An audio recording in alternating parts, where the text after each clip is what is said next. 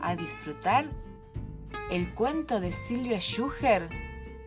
Dos amigas famosas. De cuentos ya contados con personajes prestados.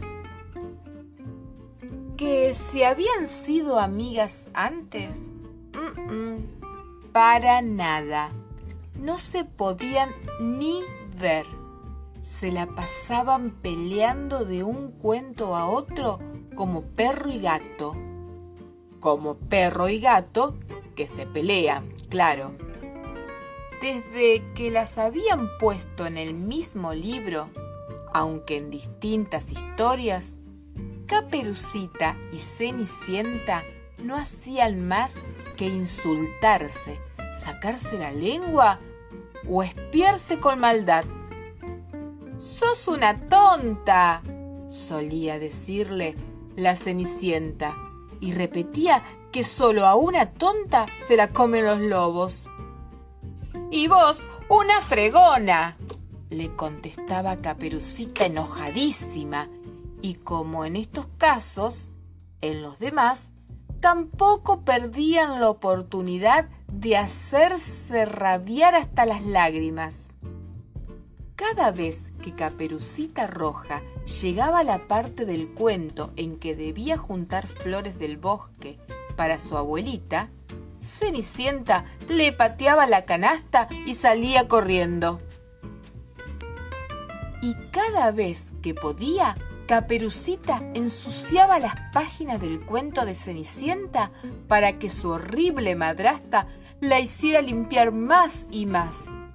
¿Todo por qué? No sé, quién sabe. Nadie en aquel libro lo entendía. Y no solo eso, sino que además estaban hartos de soportarlas. A ellas y los desastres que eran capaces de provocar cuando se peleaban. Una vez tirándose de los pelos rodaron y rodaron hasta el prólogo y de la fuerza con que cayeron arrancaron las tres primeras páginas. Fue tal el bochinche que entre dimes y diretes, flautas y pitos, por fin se decidió a echarlas. ¡Fuera! gritaron a coro los siete enanos de Blancanieves. Y como Cenicienta y Caperucita no se movieron, fue el propio gato con botas quien las puso de patitas en la calle. Sí, sí, de patitas en los estantes para ser más exacto. Porque el libro del que las había echado estaba en el estante de una librería. Cada una por su lado, pero las dos al mismo tiempo se aferraron a un tablón como pudieron y empezaron a bajar con rumbo al piso. Mamita querida, susurró una de ellas. No conocían la vida fuera del libro Así que en realidad estaban más asustadas que cocodrilo en el dentista. Por otra parte, recién cuando tocaron el suelo, se dieron cuenta de lo chiquititas que eran en relación a las personas y mm, apenas, apenas, apenas si llegaban al tobillo de los chicos. Y esto que al principio pareció maravilloso para que no las descubrieran, no tardó en convertirse en un flor de problema. Eran tan, pero tan chiquitas que la gente al caminar estaba siempre a punto de pisarlas, así, sin querer. Caperucita y Cenicienta entonces tuvieron que emprender la marcha, esquivando por aquí y por allá a los acechantes zapatos que ante el menor descuido podían aplastarlas. ¿Habrá sido el susto? Sí, sí, del susto que sin darse cuenta, o sin pensarlo demasiado, se fueron acercando una a la otra, cada vez más hasta darse la mano. Habrá sido del susto. Sí, del susto. Bueno, un poco más segura entonces al peligro, salieron a la calle y lograron por fin dar un paseo.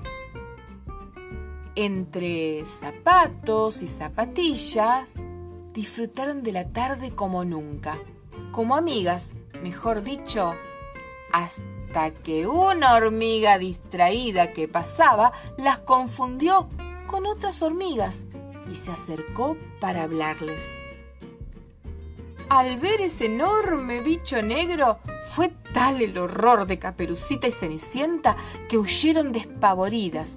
Corrieron y corrieron desesperadas, entre saltos y caídas, piernas y zapatos, llegaron a la librería y sin saber en cuál se metieron en el primer libro que encontraron. Era uno para grandes, eh, de esos que están llenos de letras y no tienen un solo dibujo ni por casualidad. Se escondieron en unas palabras y allí quedaron arrinconadas. ¿Quién sabe cuánto tiempo? Es ahí donde yo las descubrí una tarde mientras leía un libro recién comprado.